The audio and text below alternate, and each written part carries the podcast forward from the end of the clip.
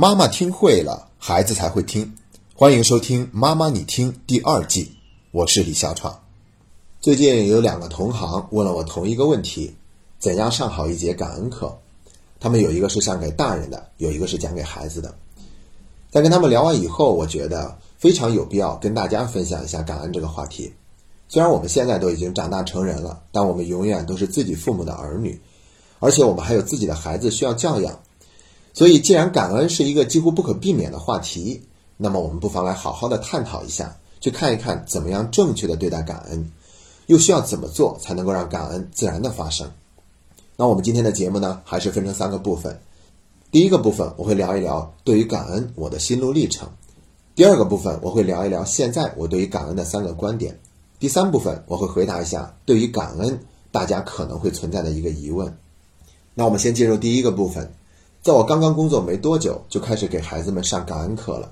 当时的做法非常的简单，就是让孩子们认识到自己犯下的错，比如说曾经对父母大吼大叫，或者是不理不睬、甩门而出，又或者是打骂父母。总之就是跟父母很多时候对着干，故意惹他们生气，感到无奈、伤心、落泪。当孩子们看到这些的时候呢，内心会有一种愧疚感，认识到了自己的错，并愿意去改正。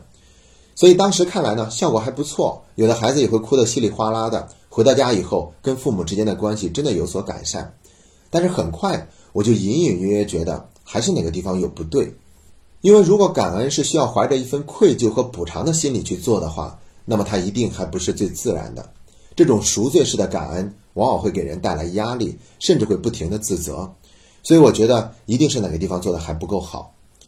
所以呢，我就快马加鞭，加快了自己的学习的速度，参加了很多的课程，然后让自己在这方面有了更多的一点感悟和积累。那接下来我们就进入第二个部分，分享一下现在我对于感恩的三点看法。第一点就是感恩不是用来交换的。我们中国有一种说法叫做“养儿防老”，我一直都觉得这其实是对父爱母爱最大的贬低。如果我们生下来一个孩子，就是为了让他给我们养老的话，这就是典型的交换的行为，关键就是：难道我们真的是这样想的吗？难道我们爱孩子的时候，就真的每一刻都在算计着将来他要为我们做些什么吗？并不是这个样子的。父爱母爱之所以伟大，就是因为这种爱是以分离为目的的，不能把那种担心或者忧虑掺杂在其中。这样的话，孩子收到的爱也就不再那么纯粹了。很多的事情，我们都在提倡一个观点。一旦我们有所期待的话，就会不由自主的想去控制，更何况我们想去交换呢？所以说，不要把我们对孩子做了那么多当成一个要让孩子听我们话的条件。胡适就曾经说过一个观点，叫做“父母无恩情”。这个“父母无恩情论”呢，在很大的范围之内广泛传播，但其实大多数人对他都有一个偏颇的理解，并不是说父母养活我们，他对我们没有什么恩情。而是说，作为父母，我们养活了儿女，我们不要觉得对他有什么恩情。我们把孩子带到这个世界上来，去哺育他长大成人，这是我们应该做的。不要觉得我们这样做了以后，孩子就欠我们什么。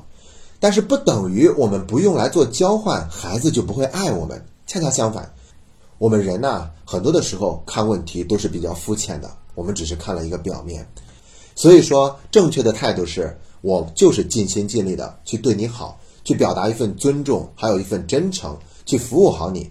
至于你将来会不会买我的产品，那我不觉得这是你必须要做的事情。如果你买了，当然是好的；如果没有，我也不认为你欠我什么。恰恰是有这种坦荡的态度的时候，生意就更容易做成。我想，这就是为什么孟子他会说“必有事焉而勿正”。这个“正”就是期望的意思，只管去做事，不要想着那么多的期待。接下来看第二个观点，感恩也不是要求来的。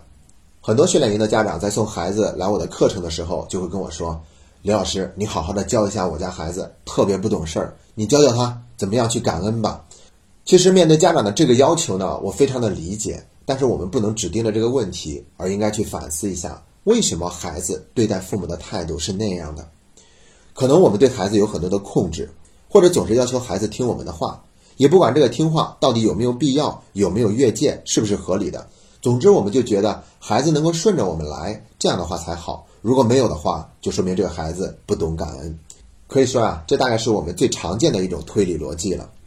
但是呢，在我们经济小组读书会里面读的第二本书《父母效能训练手册》里面，就明确的表达过一个观点：没有哪一个孩子是天生的愿意跟父母对抗的，他们反抗的只是父母剥夺了原本属于他们自己的权利。所以呢，我们就应该明白，不要总是盯着感恩这回事儿，总是期待着孩子能够感恩我们，而是应该想一想，我们做了哪些事情，让孩子跟我们的关系变得更糟，让他们无法心甘情愿地表达对我们的感恩。我曾经跟我一个非常佩服的朋友聊天，他就告诉我说，当需要用法律去规定和约束一个人要孝敬父母、去感恩父母的时候，那这种孝敬和感恩就已经是变质了的。因为这必须不是通过理性分析得来的结果，而是感性上自然产生的东西。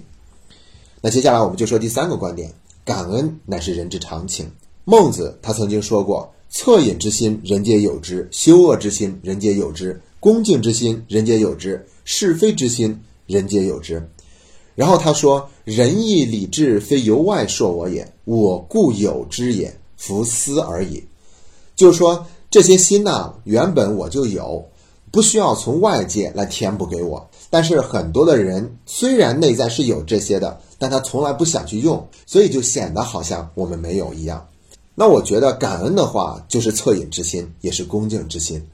在我的亲子课里面，我会有一个环节，就是让家长跟孩子面对面坐下来，然后让家长闭上眼睛，让孩子认真的去看一看父母的脸庞。一开始的时候呢，这些孩子都会表现的很不好意思，甚至会出现嬉笑。但是随着我语言的引导，我告诉孩子，请你认真的给自己一点时间，去看一看对面这个人，看一看他闭着眼睛的这个脸庞上面都写满了哪种信息，都表达着什么样的情绪。然后问一问你自己，你在乎这个人吗？你希望他能够活得更加开心和快乐吗？你愿意为他做些事情，让他变得更加的开心和幸福吗？那在这个过程中，我不再去谴责孩子，而是去激发他那本对父母原本就有的爱。有哪一个孩子真的会发自内心的不在意父母呢？所以当我这样做的时候，我觉得我是在激发孩子的那个本心，去找到那份原本就有的感恩。当然了，这仅仅是让孩子去意识到。我还会建议家长去这么做，那就是千万不要要求孩子来感恩我们。而是要带着孩子跟我们一块儿去孝敬爷爷奶奶和姥姥姥爷。当我们这样做的时候，就是在给孩子做了一个榜样。甚至有的时候，我们会鼓励孩子去想一想，要给爷爷奶奶买什么样的礼物送过去。当我们这样做的时候，就会激发孩子内心的感恩。他会认识到，我的爸爸妈妈都是这样对待他们的爸爸妈妈的，那我也要这样去对待自己的爸爸妈妈。我们要用自己亲身的行为去带动孩子，并激发出他内心原本就有的那份感恩。那我们接下来聊第三个部分，也是很多人心中可能会存在的一个疑问，那就是：难道要必须得感恩父母吗？我知道，之所以问出这样的一个问题，是因为在现实生活中，有很多的父母对待孩子的态度其实是不好的，比如说，经常会贬损孩子、打压孩子。那故意不表扬孩子，甚至是指责抱怨，不光有这些语言的暴力，还有冷暴力，还有肢体的暴力，甚至还有更严重的事情发生。当然了，对于我们世界上大多数人来说，父母都没有那么糟糕，我们也无非就是在平常生活中遭遇到父母某一句话的伤害而已。但即便如此，很多的人也都深深的受到了影响，并且都已经很大了还无法释怀。那我觉得呢，需要在这个地方做一个提醒。就是我们已经长大了，小的时候爸爸妈妈说的话那么重要，我们没得选。但是我们现在长大了，我们没有得到父母的表扬，但至少现在我们可以自己学会表扬自己。如果父母现在说话还是非常的难听，那么我们至少学会不受他那些话的影响。即便我们再强调原生家庭对一个人的人生会产生很大的影响，但也并不是没有办法摆脱和改善。我们不能把自己放在一个受害者的位置，一辈子都把自己过不好的人生怪罪在父母头上。哪怕我们经历了更多悲惨的事情，我们还是值得拥有一个自己想要的人生。所以在这一点上呢，我们要学会去疗愈、去接受，这是两个关键词。但是注意，我没有说另外一个词，叫做原谅。因为一旦我们说要原谅父母的时候，好像就把自己的位置站得更高了。要原谅，也是原谅我们自己对父母内心的那份仇恨和无法释怀。我们完全可以用内心那份与生俱来的能量去化解并超越这所有的苦难，直到自己有一天能够微笑着面对。其实，如果我们一直没有放下对父母内心的那份怨恨的话，我们自己也会为此付出很大的代价。要知道，从父母那里得到的伤害和恩情，它不是可以简单的两相抵消的。《弟子规》上也说：“亲爱我，孝何难；亲憎我，孝方贤。”二十四孝里面有两个故事，我是特别的佩服的。一个是大顺，他能够孝感动天；一个是闵损，也就是闵子骞，他如一顺母。他们两位都是在面对父母责难的时候，选择了包容和接纳，最终也感动了自己的父母。当然，我知道，即便我这样说，有的人内心还是无法释怀，因为有一些极端的案例，比如说被父母抛弃，或者是像家常便饭一样的肢体暴力，甚至是父母对自己造成的性侵犯，像这些情况会给一个孩子留下不可磨灭的心灵创伤。那对于这样的孩子来说，他又要怎么样去感恩自己的父母呢？